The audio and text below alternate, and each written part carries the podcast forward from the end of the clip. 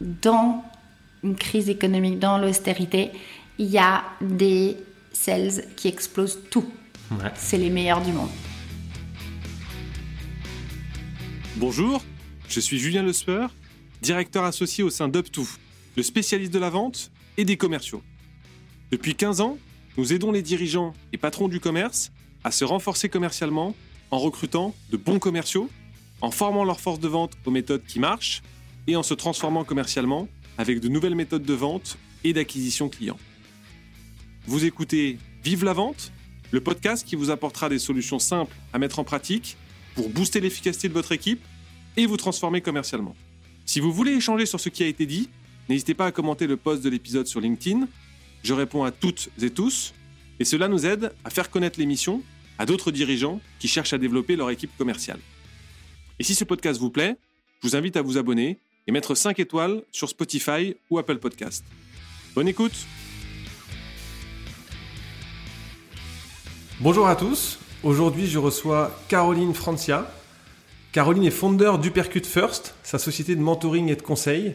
Elle accompagne start-up et scale-up pour travailler leur rentabilité, autrement dit leur revenu stratégie. Et sans vente, eh ben pas de revenus. Caroline dispose donc d'expériences exhaustives en ce qui concerne la vente, chez Oracle, chez BMC Software, Sprinkler et Datadog, pour ne citer que. Pour la petite histoire, on a eu la chance euh, de recevoir Caroline dans cet épisode grâce à Virginie Guerrero de Content Square, qui nous avait recommandé le livre de Caroline, Popcorn for New CEOs. Plein de bons conseils que je vous recommande. On est donc très heureux de pouvoir recevoir Caroline sur euh, Vive la Vente afin de profiter de son expertise, à la fois en ce qui concerne l'architecture euh, du revenu, de la rentabilité, le management de ses forces de vente, pour finalement parler d'un sujet essentiel en ce moment, comment vendre dans un contexte euh, d'austérité qu'on pourrait qualifier de crise économique. Hello Caroline, comment vas-tu? Ça va bien, merci Julien. Tu es en forme? Ça va. Alors, on va attaquer, on va commencer par parler un peu de toi et de ton track record. Euh, comment est-ce que tu es arrivé dans la vente Je suis vraiment tombée dans la vente comme Alice au Pays des Merveilles tombe dans le, trou du lapin, c'est-à-dire par hasard, euh, en suivant... Euh, en suivant en fait une série d'événements. Donc effectivement, j'ai fait une école de commerce, donc Neoma qui était à l'époque Sésame, Sésame, Sésame de Reims, avec une spécialisation plutôt finance. donc je suis allée faire mon master à Londres puis déchanter pas mal sur la finance et sur le monde de la finance que je trouvais euh, hmm. pas forcément en accord avec mes valeurs. Euh, et en fait, euh, volonté de, très vite trouver mon autonomie financière. Alors, je sais que tu veux des anecdotes, je vais te donner des anecdotes. Donc, j'ai commencé à Barcelone et j'ai signé un appart. le loyer de l'appart était à l'époque de 1200 euros et je gagnais 800 euros de fixe. Ok. Voilà. Donc la motivation pour exposer très vite mes objectifs, elle était là.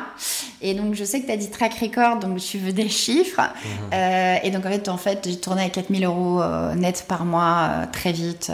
j'ai exposé les chiffres. J'étais vraiment en mode pour le coup machine, tu vois. Mhm. et au bout de six mois, bon, il y a prescription, donc je peux en parler, mais au bout de six mois chez Computer Associates, en fait donc j'étais, c'était l'époque un peu SDR, tu vois. Enfin, c'était pas. SDR parce qu'on closait des petits deals entre. Le, deal moyen, il était à peu près à 2000 euros. Et puis quand tu faisais un deal à 100 000, c'est que c'était bien. Et puis un jour, j'ai, pêché le gros poisson. J'ai pêché un deal à 70 000. Et euh, j'étais très jeune. Je sortais, de, je sortais d'école, tu vois. Donc euh, tu vois tout de suite des paillettes dans les yeux, les bonus qui se multiplient et tout. Et ils ont filé le deal à un, AE, en fait. Enfin, à l'époque, ils ont dit, ah bah non. Et, euh, et en fait, là, j'ai un peu tapé du pied en disant, mais ça va pas. Tu vois, il n'y a même pas de partage de com, de quoi que ce soit. Et donc, en fait, j'ai dit, non, mais moi, je, bah, si c'est comme ça, je m'en vais. et je suis partie, euh, je suis partie chez Oracle. Et là, j'ai appris beaucoup de choses, notamment Spin, très très coaché. Oracle, c'est une belle école, euh, belle école, belle école de vente. Euh, et après, c'est passé la même chose, c'est qu'en fait, tu vois, il fallait être 4 ans dans le même job avant d'être promu, etc. Puis hmm. moi, j'ai pas, j'ai patience, c'est pas mon deuxième prénom, quoi. Donc, euh, donc à l'époque, il y avait Monsters, je me souviens, j'avais trouvé, euh, ou je sais plus si m'ont trouvé, Mentor, Field. Field avec un truc un peu en Espagne, donc Euh, super excitant, ça y est, j'allais avoir mes grands comptes. Et puis c'est là où j'ai explosé en fait euh, le fameux. Euh, je suis rentrée dans le club des, des, 7 chiffres. Donc on a fait des, on a fait à, mon nom, j'ai fait des deals à, plusieurs millions. ce qui m'a permis d'être dans les, tu sais, les fameux President's Club, etc. President's Club, pouvoir rencontrer le CRO, dire au CRO que j'ai envie d'aller aux États-Unis, m'a dit ok banco on va à la caravane. Et euh, c'est comme ça que je suis partie aux États-Unis pendant 4 ans. Puis après, ben, autre école euh, phénoménale qui était BMC qui m'a propulsé euh, assez dingue. Puis après, start-up, 3 IPO. Ok. Super. comment est-ce que tu travailles la proposition de valeur du Percute First aujourd'hui? D'ailleurs, quelle est votre proposition de valeur? Ouais. En fait, Hypercute First est né d'une grande frustration que je pouvais avoir en tant que sales. Euh, je fais, j'ai fait un peu tous les jobs de sales. Donc là, je te parlais de mon premier job chez Computer Associates. Et puis après, j'ai grandi, j'ai évolué, j'ai fait, euh, j'ai fait, j'ai fait complexe deals, on va dire, de plus en plus euh, des grands deals, des deals à plusieurs millions. je fais du management en sales. Et en fait, quand je suis arrivée, on va dire, presque au plus haut du management en sales, mhm. j'avais une grande frustration, c'était de me dire je suis un silo dans l'organisation. Ok. Et euh, oui, j'ai la responsabilité de ramener le revenu parce que je suis en vente, hmm. mais euh, j'aimerais pouvoir travailler avec euh, mes collègues, les autres départements, beaucoup plus, de manière beaucoup plus profonde. D'accord. Et en fait, c'est de, là qu'est née l'idée du Percute First. Donc au début, c'était parler avec bah, justement des CEO, mhm. comme, comme le livre en parle, donc parler avec des CEO, faire beaucoup d'entretiens. Euh, et puis se rendre compte qu'en fait, ils n'avaient pas cette vision holistique de l'architecture du revenu qui fait qu'en fait, le revenu ne vient pas que de la vente. Il faut que tout le monde soit aligné. Euh, or, on le voit encore aujourd'hui, la plupart des départements dans une société, euh, dès qu'elle grandit un petit peu, bah, ça hmm. devient des silos. Hmm. En fait, l'objectif, c'est de se dire si, si les ventes vont pas bien, peut-être que je fais un spoiler sur les questions d'après. si les ventes vont pas bien, avant de se dire tiens, on a des mauvais vendeurs, regarder euh, est-ce qu'il n'y a pas une dette technologique, est-ce que le marketing va dans le même sens. Euh, ok. Voilà. Ok. Et donc concrètement, la proposition de valeur euh, du Percute First?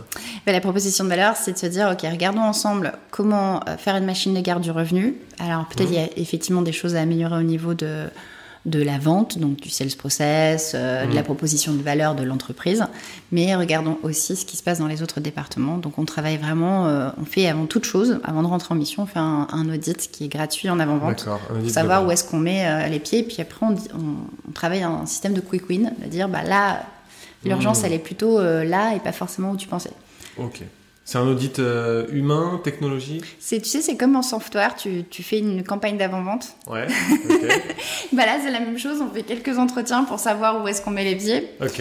Et puis euh, ensuite, on, dit voilà, voilà, les gros okay. Donc, on a trouvé les problèmes, voilà, voilà les solutions qu'on propose de mettre en place, et voilà pourquoi on pense que celles-là, c'est les prioritaires. Ok, super. Euh, tu as parlé de dette technique. Pour un néophyte du digital, c'est quoi la dette technique? La dette technique, c'est en fait, elle peut venir, l'origine peut venir de n'importe quoi. C'est en fait quand la technique n'arrive pas à suivre hmm. euh, la roadmap. Donc en fait, ça peut être euh, trop de bugs, mhm. ça peut être une, infrastructure, une architecture au niveau technique hmm. qui, qui est bancale parce que par exemple, tu as perdu plein de développeurs d'un coup hmm. et puis tu n'as pas, pu, pas pu continuer. Euh, ça peut venir, euh, comme je te disais, ça peut être des bugs qui ont mis à mal un peu la, plateforme, le software, la solution. Ça peut être, euh, ça peut être des vendeurs qui ont survendu. Mhm. Et donc en fait, on a dévié, on a dévié la roadmap pour répondre à un client qui a acheté une une fonctionnalité spécifique dont personne d'autre aura besoin et donc on, a pris tous nos développeurs pour bosser là-dessus et du coup ben, on se met en retard sur tout le reste. Mhm. Euh, il y, a plein de, y a plein de raisons mais en fait tu as pris un train de retard et quand tu as pris un train de retard ben, ça fait mal à l'entreprise. Ouais, ouais c'est clair. Et les premiers, à, les premiers à vivre très très mal en fait euh, la dette technique c'est les vendeurs. Ouais bien sûr. Ok. Euh, alors Caroline, toi tu travailles beaucoup à l'international? Euh, c'est quoi la différence de mindset au niveau euh, sales entre euh, les Français et, le reste du monde? Alors, déjà, j'adore mes clients français, mais justement, s'ils sont clients, c'est parce que ça se passe bien. Mais grosso modo, les Français dépensent beaucoup moins d'argent donc, mais ça c'est une généralité. Donc en fait, quand tu es, vendeur, c'est très très compliqué d'aller mm. chercher des, des, gros deals ils sont, comment dire en anglais, alors attends, je vais pas faire d'anglicisme, ils sont averses au risque. Ils sont averses au risque, le français est averse au risque. Donc en fait, avant d'acheter, tu vas regarder tout ce qui est disponible sur le marché, même si tu as un hmm. super, euh, un super fit avec la personne ou avec la solution. Euh, et donc en fait, euh, ça se ressent, si tu veux, aussi au, sein, au sein des dirigeants français hmm. qui ont du mal à investir dans leurs commerciaux, qui ont du hmm. mal à investir les bons salaires, les bonnes rémunérations. Euh, si quelqu'un te ramène un deal à 2 millions, juste rémunère-le correctement, tu vois. Mmh. Euh, on fait pas, il n'y a pas besoin de caper euh, mmh. les commerciaux ou autres. et puis qui ont du mal aussi à dépenser en développement de leur force de vente. En fait, tu vois, par exemple, les boîtes américaines. je ne sais pas si tu connais un petit peu, par exemple, Force Management, qui est très très connu et aux États-Unis et dans les boîtes américaines.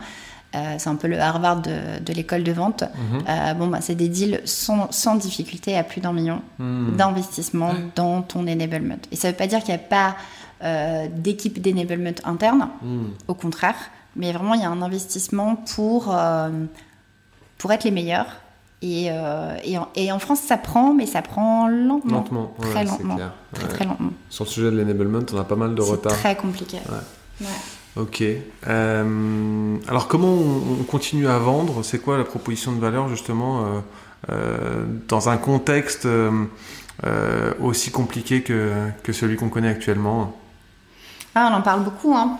tout à l'heure, quand on, quand on se parlait au café, on parlait d'austérité, on mmh. parlait de, de, crise économique. alors, du coup, je vais, faire le, je vais faire le parallèle, je suis obligée de le faire avec le livre Le Challenger Sales, que je t'ai dit, j'adore. Euh, qui dans la première page en fait t'explique comment il s'est écrit ce livre et qui se dit qu'en fait dans une crise économique, dans l'austérité, il y a des sales qui explosent tout. C'est les meilleurs du monde. Mhm. Déjà, tu vois, quand tu, quand tu lis cette première cette première page du livre, tu, sens les frissons, cette, cette peine, tu dis merde, on est en plein dedans là, comment je fais Comment je fais pour faire partie de cette équipe-là?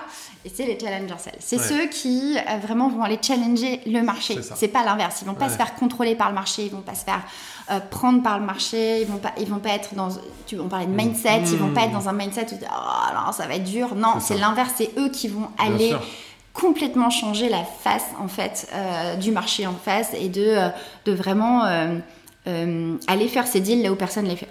Ouais, et il y a aussi une grosse différence, je te, complète, mais sur le, sur le Challenger Sales, c'est aussi souvent les commerciaux qui sont dans cet état d'esprit-là. Ils savent que c'est compliqué pour les autres et que c'est maintenant qu'il faut faire la différence parce que euh, bah, le, petit concurrent il est en train de potentiellement de lever le pied. Quoi. Ouais. Et donc, pour moi, la première étape, c'est de se dire, euh, euh, tu vois, quand, quand tu es en austérité, on, alors on n'a pas trouvé le mot, c'est aller à l'essentiel. Mm. Lean, lean, aller à l'essentiel, revenir à l'essentiel. Et l'essentiel, c'est quoi? C'est moins. C'est pas mm. plus, mm. d'accord? Ça veut dire moins de comptes à aller chercher, euh, moins d'emails. Et là, alors là, là, je sais que je perds plein de monde. Ils vont se dire, mais attends, non, là, il faut envoyer, il faut envoyer, il faut aller targeter tout le monde, il faut aller... Non, en fait, non, il faut faire de l'ultra qualité, il faut être, euh, il faut être hyper pertinent hmm. et puis il faut aller éduquer en fait euh, les gens qui ont de l'argent. Donc ça veut dire quoi? On parlait tout à l'heure. Ça veut dire première étape, raffiner l'ICP. Donc l'ICP c'est quoi? C'est l'Ideal Customer Profile. Ça veut dire vraiment aller choisir avec qui on va travailler cette année. C'est pas eux qui nous choisissent, c'est nous qui les choisissons. C'est l'inverse. Et parce que tu les choisis, en fait, tu leur as donné des critères. Tu vois, c'est comme si tu vas, euh, je sais pas, je suis pas sur Tinder. Mais tu vois, si tu, vas sur Matchmaker ou un de ces trucs-là, tu vas mettre un certain nombre de critères et tu vas pas prendre ceux qui sont pas dans ces critères-là. Pourquoi. Parce que tu sais que si tu fais des rendez-vous avec ces gens qui ne sont pas dans ces critères, bah, tu vas perdre ton, temps. Et en fait, aujourd'hui, en tant que commercial, tu ne veux pas perdre ton temps. Tu veux que mm. chaque action, chaque mm. email, chaque euh, social selling, en fait, elle soit ultra puissante pour te ramener du revenu. Bien sûr. Et donc, la première étape, c'est savoir c'est de te dire c'est qui mon match en fait. Hmm. Et bien connaître, euh, bien connaître dans ton patch avec qui tu vas travailler euh, bah, cette année dans cette, euh, dans, dans, cette crise économique, si on peut dire. Ok. les commerciaux, ils sont au, devant de l'action en ce moment, du revenu et donc de la responsabilité collective. Comment est-ce qu'on surcharge pas trop sa force de vente lorsque le contexte est difficile, tout, en, les, tout en les motivant justement? Et je pense que la première étape, c'est de leur montrer qu'en fait, on a une compréhension de, de ce qui se passe. Euh, leur montrer qu'on a une stratégie. Communiquer, ok. Communiquer, être, être transparent. Tu vois, on parlait de dette technologique. Mmh. Une société qui a une dette technologique qui n'en parle pas et qui fait, euh, qui essaie de, tu vois, de faire l'autruche, ça, hein. ça, ne fonctionne pas. Il faut vraiment communiquer, expliquer. Euh, et puis, vraiment ne, ne, pas travailler en silo. C'est le moment où le marketing doit être hyper créatif, d'accord? C'est le moment où on va pas aller mettre des budgets sur des trucs qui ne servent à rien. Hmm. Donc vraiment, il faut travailler main dans la main, ce qui est pas évident. Euh, et puis, euh, pour motiver les commerciaux, moi, ce que je dis toujours, en fait, c'est si on est en phase de recrutement, pensez toujours, surtout, surtout, surtout en ce moment, mais, mais c'est une règle, euh, tu recrutes quelqu'un, va pas essayer de négocier des bonus ou des comme garanties ou des choses comme ça. Donne-lui un deal. Et pas du faux pipeline que tout le monde, que personne ne veut, tu vois. Donne-lui un vrai deal que toi, en tant que manager, tu as gardé au chaud, ou tu as, commencé à développer un petit peu. Et lance-le dans une campagne de vente où le gars, il va tout apprendre. Hmm. Euh, tu as un onboarding qui est, qui est fascinant quand tu rentres en hmm. campagne de vente. Et puis, en fait, dès que tu as un win, dès que tu as gagné, dès que tu as closé ton premier deal, et surtout si tu le fais rapidement dans les 3 à 6 mois où tu arrives, en fait, il y a un truc un peu magique qui se passe, c'est qu'en fait, tu es porté par cette énergie du win, en fait. Donc, plutôt que d'essayer de, trouver des, trucs un peu compliqués, c'est garder toujours quelques, quelques campagnes euh, managers euh, qui sont à votre nom, euh, que vous n'allez pas arracher un, ancien sales parce que ça, ça marche pas non plus. Donnez-le au, nouveau parce que c'est vraiment la chose qui porte les nouveaux et, et ça crée une vraie belle énergie dans l'équipe. Ok. Euh, tout à l'heure, tu parlais de, façonner son ICP, non, de raffiner son ICP. Euh, est-ce qu'il y a un canal d'acquisition qui marche mieux que les autres selon toi, notamment en période d'austérité? Ah, euh, déjà, le, raffinement de l'ICP, il, y, a plein de gens qui en parlent et, peu qui le font bien. moi, ce que je dis toujours, c'est que l'ICP, il faut qu'il tombe dans un filtre à café. Et qu'en fait, il faut que tu mettes plusieurs critères. Et en général, je dis 5 à 8 critères. Ça veut dire qu'aujourd'hui, la plupart des gens, ils, se, ils disent Ah, ben j'ai fait mon ICP, ils se sont limités euh, à la taille de l'entreprise, au vertical. Ouais.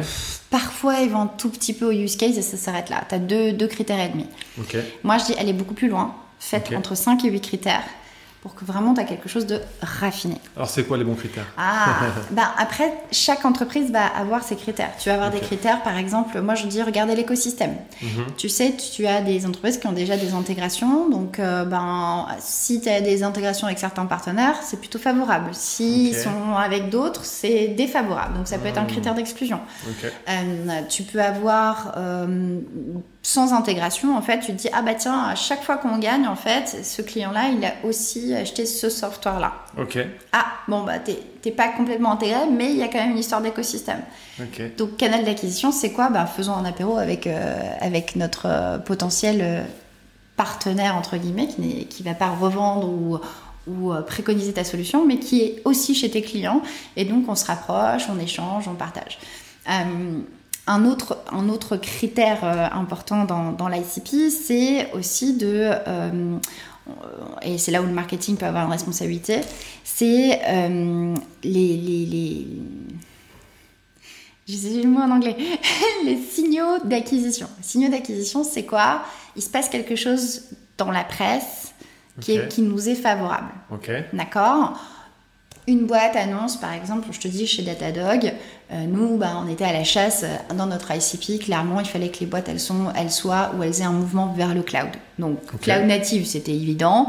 Mais euh, quand tu tapes le CAC 40, c'était un peu moins évident à mmh, l'époque. Mmh. Donc, en fait, nous, on traquait la presse sur ah bah tiens, ils ont racheté une cloud native, très bon pour nous. Ou ils font un move vers le cloud. SNCF décide de faire tout dans le cloud, très bien on va, SNCF va passer euh, dans le top de notre ICP, tu vois. Mmh. Donc ces, signaux, en fait, sont très importants. Donc il faut vraiment, si tu as 500 comptes, tu ne peux mmh. pas monitorer la presse tous les jours. Mmh, c'est là où je te disais, euh, plus que moins. Alors là, je te parle aussi de... de euh, tu peux pas faire ça quand tu fais du transactionnel. D'accord On est sur des deals qui sont euh, au-dessus de 80, 100, 150 k. Ouais. Euh, si tu es dans du transactionnel et que tu fais 10, euh, 15 transactions, tu vas.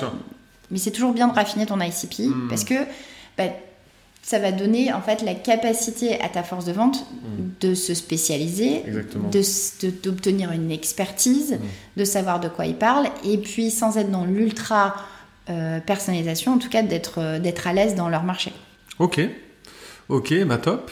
Je repose, euh, parce que finalement on a, on a dévissé sur l'ICP, mais je repose un peu ma question sur le, canal d'acquisition. Le canal d'acquisition. Est-ce qu'il y en a un qui, qui marche mieux que les autres dans le contexte actuel? Ouais, je suis très fan du 360 degrés.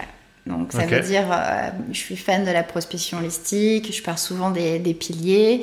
Bien entendu, là je t'ai parlé de l'ICP, pourquoi? Parce que c'est la base de toute ta stratégie où tu vas euh, travailler main dans la main avec ton SDR. Donc hmm. Très important de travailler l'un avec l'autre.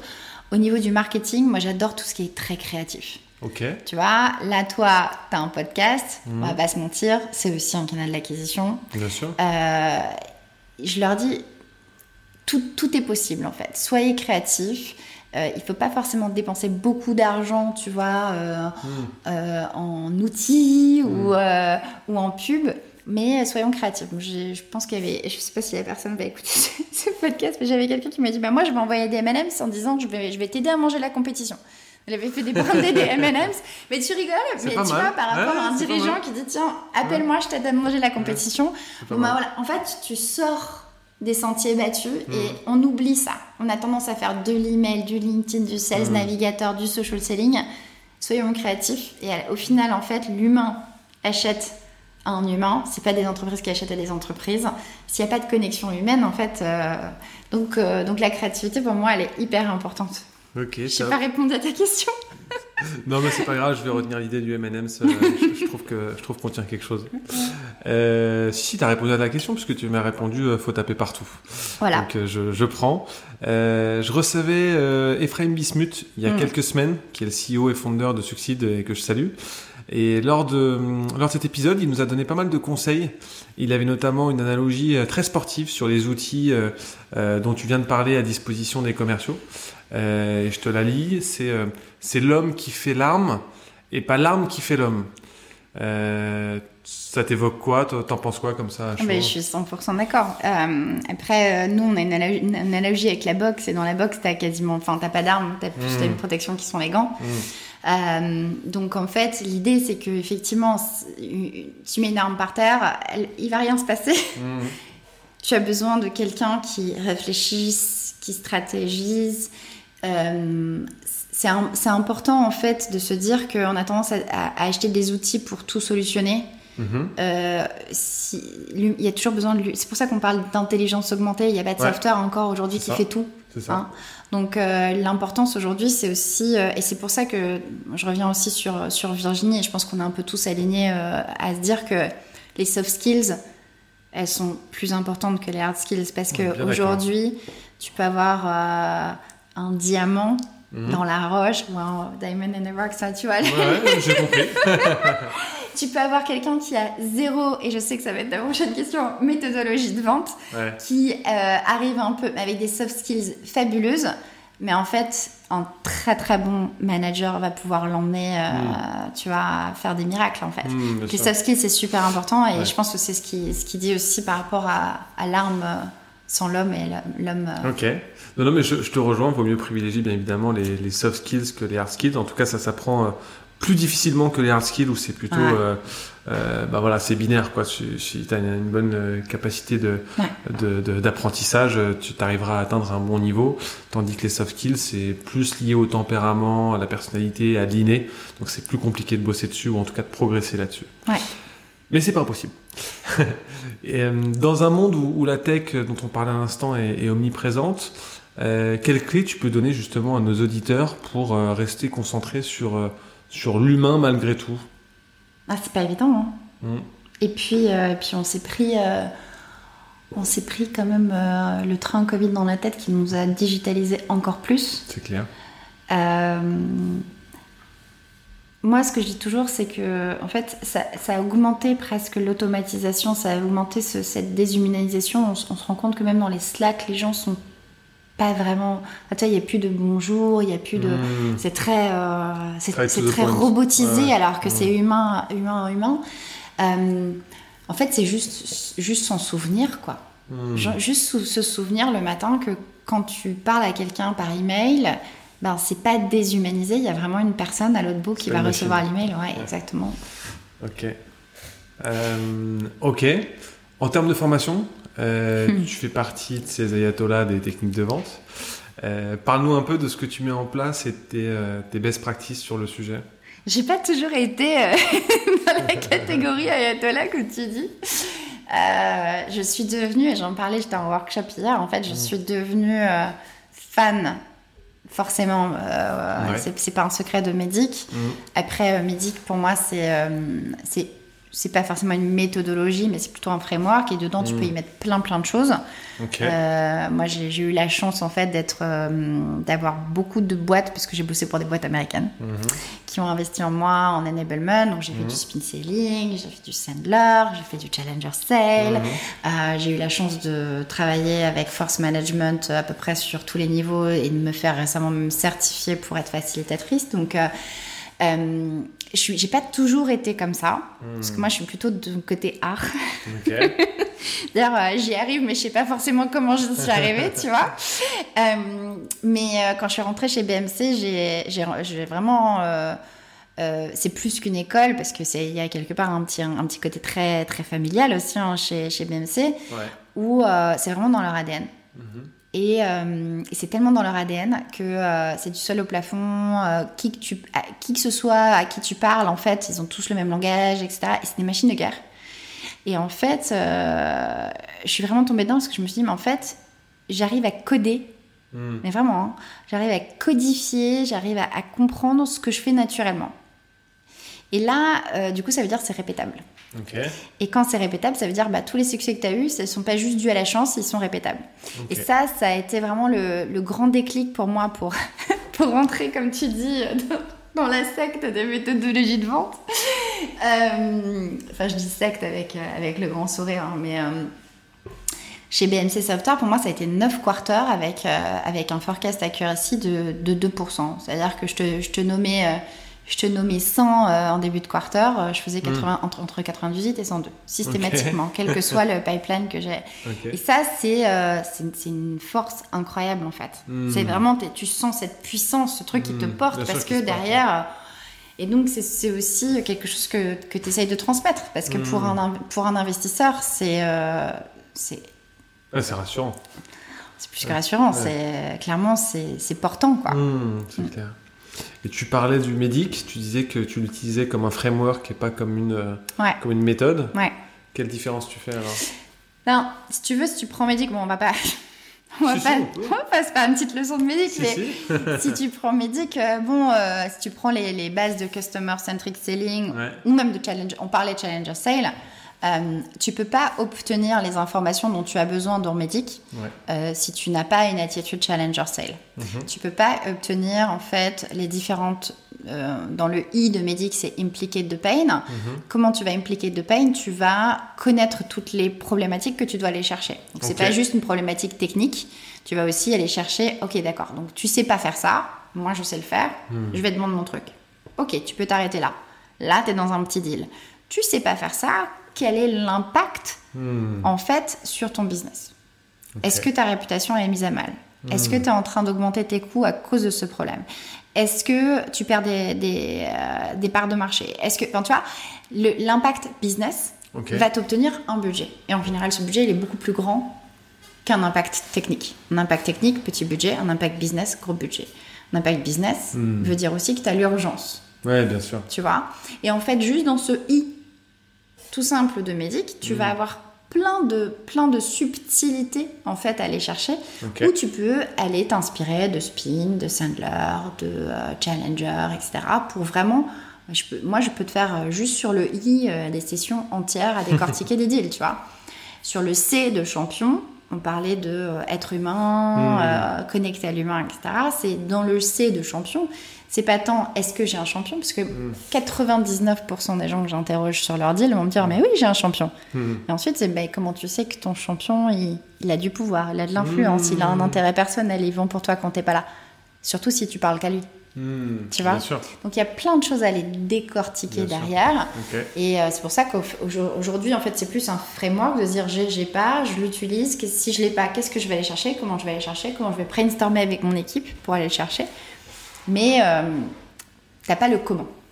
Et le comment, tu vas aller le chercher dans tout, tout ce qui est disponible. Ok. Mm. Hyper intéressant. Et si je m'adresse à la Caroline euh, Challenger Sale euh, et que je lui demande la méthode la plus efficace en, négociation pour euh, défendre ses prix, défendre ses positions, ce serait quoi? Eh bien, en fait, défendre un prix, ça ne fonctionne que si tu as fait ton travail dès le début. Donc, en mhm. fait, c'est un, sujet d'ailleurs qu'on aborde avec Jen de, Winning the Challenger. Mhm. tu sais, quand tu quand as un sales process, Typiquement, ce sales process, tu as de 0 à 30%, on appelle ça la découverte.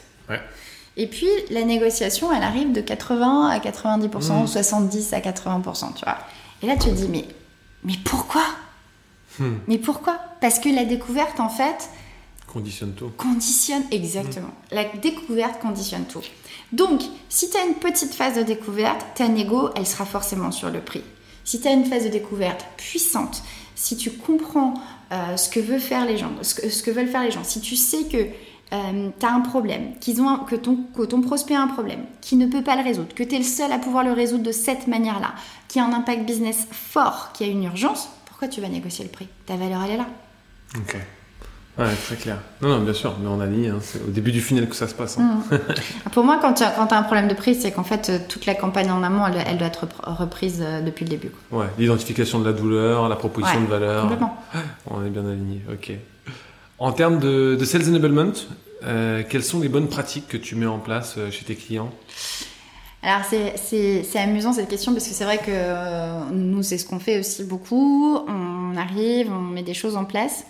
Et comme je dis souvent, je dis moi, je, vous donne toutes les bonnes, enfin toutes les bonnes pratiques. On sait que ça marche, on l'a vu marcher chez d'autres. On l'a, voilà, on l'a fait pour nous, on le fait pour d'autres. Par contre, on n'est pas vos boss, quoi. Hmm. Tu vois? Donc, euh, les vraies bonnes pratiques pour moi, c'est que il faut vraiment que tu aies des personnes qui se sentent responsables de le faire pour eux et pour leur bien. Donc en fait, si tu veux, tu peux essayer de former les gens. Si au final, euh, ils n'ont pas... Donc ce qu'on essaye, nous, c'est d'inculquer cette passion de se dire, si tu le fais, tu vas augmenter tes revenus, tu mmh. vas exposer ton quota. Bien sûr. Et, et, et on n'est pas les seuls. Déjà, nous, on a eu le succès, mais on l'a fait ailleurs. Et donc en fait, moi, c'est ce que je dis tout le temps quand je parle à des sales ou quand je parle à des managers. Quand je serai partie, il, ne se passera plus rien si vous ne le faites pas, en fait. Et c'est vraiment à vous de rentrer dans un rythme opératoire où bah, il y a quand même un peu de discipline à avoir. Bien sûr. C'est la, base du sales enablement. Et cette discipline, c'est à vous de vous l'imposer en fait. Parce que nous, une fois qu'on n'est plus là, on n'est plus là. Discipline is not a dirty word. Mais non. ok. Euh, ok, intéressant. Et finalement, c'est quoi selon toi une machine de vente euh, optimale qui fonctionne bien? Quels sont les, chiffres euh, sur lesquels se concentrer pour pouvoir dire c'est une superbe machine de vente? Ouais. Bah, les, les, métriques, t'en as plein plus que machine de vente, tu vois, j'aimerais bien revenir sur l'histoire de l'architecture du revenu. Ouais. Euh, je pense que, en fait, les, commerciaux explosent quand ils travaillent main dans la main avec l'ensemble des départements. Ça veut dire que la finance, elle est complètement alignée avec leur quota. Ça veut dire que les SDR ont un alignement avec les AE sur la manière dont ils sont rémunérés. Ça veut dire que le marketing ne dépense pas le budget sans en parler aux sales et que les sales peuvent avoir leur input sur comment générer non pas des leads mais de la qualité qui va créer du pipeline qui va ensuite pouvoir closer en opportunité avec du revenu. Ça veut dire que la technique donne de la visibilité sur les roadmaps, les difficultés qu'ils peuvent avoir, les choses euh, bonnes comme euh, les features qui vont arriver, mais aussi les choses mauvaises comme les difficultés et les bugs pour que tout le monde puisse travailler main dans la main et qu'on ait vraiment euh, cette architecture, cette fondation forte qui va faire cette machine de guerre, tu vois, où tu vas mmh. vraiment avoir cette notion de tapis déroulant. Après, je sais que tu veux des métriques, donc pour moi, dans les métriques, je dis toujours, tu ouvres une opportunité dans le CRM si tu parles pas au client. Et quand je dis au client, c'est pas à la personne à qui tu parles, parce que souvent il y a mm. cette notion de je ne parle qu'à une seule personne chez mon client, donc la mm. première erreur. Bien sûr. Si c'est dans le CRM, moi je veux voir un touch point par semaine. Ok. Ouais. C'est beaucoup. Non. bah non, parce que si tu parles à 4-5 personnes dans l'entreprise, ça veut dire qu'en fait, tu mm. parles à une personne tous les 4 semaines. Ah, ok. Eh. Tu vois, c'est pour ça que je te dis au client, pas à la personne. Ensuite, surtout si c'est sur du long terme et que tu es sur des gros deals et qu'il y a des choses à structurer. Souvent, les gens, ils se, cantonnent à parler à une personne et c'est toujours la même. Moi, je dis, allez tout de suite parler au procurement, allez tout de suite parler à la sécité, bougez les lignes, allez voir dans les autres départements, développer d'autres euh, relations, aller chercher d'autres problématiques. Euh, quand tu es en phase de closing, c'est-à-dire à peu près 6 semaines avant ta date de closing dans le CRM, si tu n'es pas à 3 touchpoints par semaine, ton hmm. deal est à risque. Hmm. Alors, je te donne des métriques, ça ne veut pas dire que le deal va pas se faire si tu n'as pas ce type de touchpoint. Hmm. C'est juste que si tu le fais pas, le deal est à risque. Tu vois, ça, ne sent pas bon. Pourquoi 3 Parce que ben, quand tu arrives en phase de closing, tu dois parler au légal, tu dois parler au procurement, tu dois parler à. Il y a plein de choses à valider. Tu ne parles pas juste forcément à ceux qui ont décidé de, travailler avec toi. Et puis tu dois commencer à travailler la phase d'après, c'est-à-dire après le closing, pour lancer les projets, commencer à. Tu vois Donc en fait, 3 touchpoints, c'est pas tant que ça finalement par semaine. Le pipeline, 3x, toujours. Si tu me dis, moi je suis en dessous de 3, ben, en fait, je vais te dire, avant d'aller travailler le médic, il faut travailler la prospection. pourquoi, pourquoi on n'est pas à 3 Qu'est-ce qui va pas? Mhm. euh, Et puis, 3x, parce que ça veut dire que tu closes un deal sur 3. Mhm. Donc si tu as un taux de conversion qui est faible, on va aller voir ça aussi. Euh, si tu as un taux de, euh, de conversion de TSDR qui est en dessous de 2%, mhm. ce qui est à peu près tout le temps le, cas, bon, bah, on va se dire, ok, TSDR, tu les as recrutés, ils ont tous à peu près bac plus 5, ils sont très intelligents. Pourquoi tu les fais travailler à l'usine? Pourquoi hmm. tu leur en fais envoyer 100 emails pour avoir euh, hmm. deux meetings qui vont peut-être pas convertir? On va travailler ça aussi. 2%, c'est euh, comment tu le calcules? C'est quoi les indicateurs? C'est environ, tu envoies 100 emails, tu as deux réponses. D'accord, ok. ok. Deux réponses positives pour un meeting. Ok. Ok. Ce qui est pas mal hein, finalement sur du mail à, sur du, euh, sur du mail à froid comme ça. sur du mass mailing, c'est pas mal. Mais si tu peux faire du mail à froid qui soit chaud. Ouais, ok. ok, sur du téléphone, les indicateurs un peu Sur du téléphone, euh, ça dépend énormément parce que moi je suis très très très fan. Alors là pour le mmh. coup, je vais dire je suis Ayatollah. euh, du, du téléphone chaud. Donc ça veut dire, euh, tu vois, tu peux faire, tu peux faire 100, euh, 100 euh, calls et puis en fait, bon bah, t'as as zéro retour. Hmm. Ou alors tu te dis que t'as chopé des introductions, quelqu'un t'a dit que ce serait bien qu'on se parle, etc. Et puis en fait, quand tu as le, quand tu as le téléphone, c'est déjà plus ou moins planifié. Et hmm. T'as un super taux de conversion. Donc en fait, moi ce que je dis, c'est euh, essayer de faire le moins froid possible, essayer de chauffer le plus possible, soit par social selling, soit par euh, du marketing créatif. si, si tu appelles quelqu'un qui t'a envoyé, on parlait des MM's, hmm. la petite blague, mais c'est un peu ça. Si tu appelles la secrétaire ou si tu appelles le, le, gars directement à qui t'a envoyé les MM's, tu dis, eh, vous avez eu les MM's? Combien de tas de pourcentage de chances que tu gardes le gars au moins 10 minutes au téléphone? Hmm. Tu vois ce que je veux dire? Hmm. Donc c'est ça un peu le, warm calling versus euh, cool calling. Quoi. Ok. si on se réfère aussi à l'actualité du moment, euh, quels conseils tu pourrais donner aux directeurs commerciaux dont les forces de vente euh, ont du, mal à performer actuellement? Bah, C'est de comprendre d'où ça vient. Ok. Tu vois? Et je pense qu'une une des raisons aujourd'hui principales, c'est de se dire on n'arrive pas à avoir les gens au téléphone, on n'arrive pas à attirer leur attention. Mm. Donc on revient toujours, tu m'as dit en ce moment austérité, mm. est-ce qu'on appelle les bonnes personnes? Est-ce qu'on est mm. dans le ICP raffiné?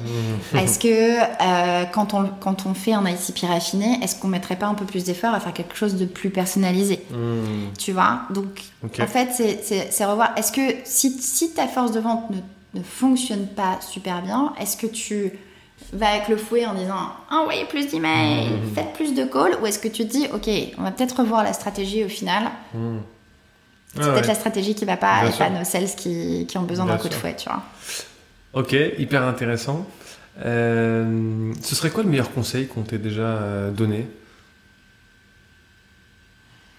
Sois toi-même. Ok. Parce que je pense que j'ai essayé beaucoup, beaucoup de. Tu vois, de, rentrer dans des cases. De, ouais, de te fondre dans un univers. Euh. De me fondre dans un univers qui, est pas, qui, change, mais qui n'a pas toujours été évident. Ouais. Qui est un univers assez masculin en plus. Hein. Ouais. Et, euh, et, sans rentrer, tu vois, dans, dans tout ce qu'on peut entendre, euh, tu, tu, en entends suffisamment. En fait, euh, on va toujours te dire que t'es pas assez ou que t'es trop. Hmm. On va toujours te dire que t'es trop émotionnel, que tu fais. Hmm. il y, aura toujours quelqu'un qui va dire t'es trop exigeant. Es trop... j'ai mis quelqu'un qui va dire t'es bien comme t'es. Hmm. Et en fait, le, moment où tu arrives à revenir et te dire ok, mais ça va prendre ou à laisser. t'aimes ou t'aimes pas. mais moi, je suis bien avec moi-même. Donc ça, c'est le meilleur conseil qu'on ait pu me donner. Ça veut pas dire que j'arrive tous les jours, hein, mais... Euh, ah c'est hyper important ce que tu dis. C'est l'alignement finalement entre ce que tu dis, ce que tu penses et ce que tu fais. Quoi. Et c'est là où euh, derrière, t'es es, bon quand t'es quand es aligné avec toi-même. Quoi. Ok. Euh, est-ce que tu as deux ou trois outils que tu trouves waouh et que tu recommanderais à nos auditeurs? On en a parlé tout à l'heure. C'est vrai qu'il existe une panoplie d'outils sur le marché. Certains fonctionnent mieux que d'autres. C'est quoi les les outils phares que tu utilises ou que tu recommandes ah, je suis complètement pas euh, neutre là sur le sujet puisque je suis au bord de Human Linker et tu sais que je vais forcément parler d'eux. Mm. Euh, j'ai parlé beaucoup de remettre l'humain dans le ventre. Moi, j'ai eu un gros, gros, gros coup de cœur sur eux euh, parce que bah, c'est ce qui, c'est ce qui s'attache à faire. Donc, Human Linker.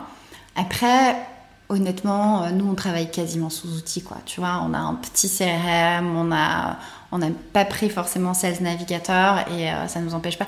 Alors je sais que plus tu scales, au plus tu as besoin d'outils, mais euh, voilà, je pense qu'aujourd'hui un, bon Sales Navigator, un CRM bien câblé, euh, peut-être un, outil aussi qui te permette de faire de l'enablement sans, non plus faire des, petits plus. Mmh.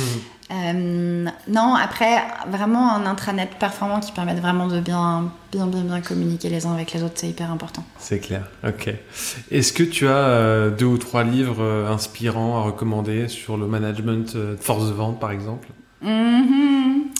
je te disais, en fait, je, moi je lis beaucoup. Enfin, j'ai eu une période où je lisais beaucoup de mmh. livres business et là je lis plus dans le développement personnel. Après, euh, les, livres que.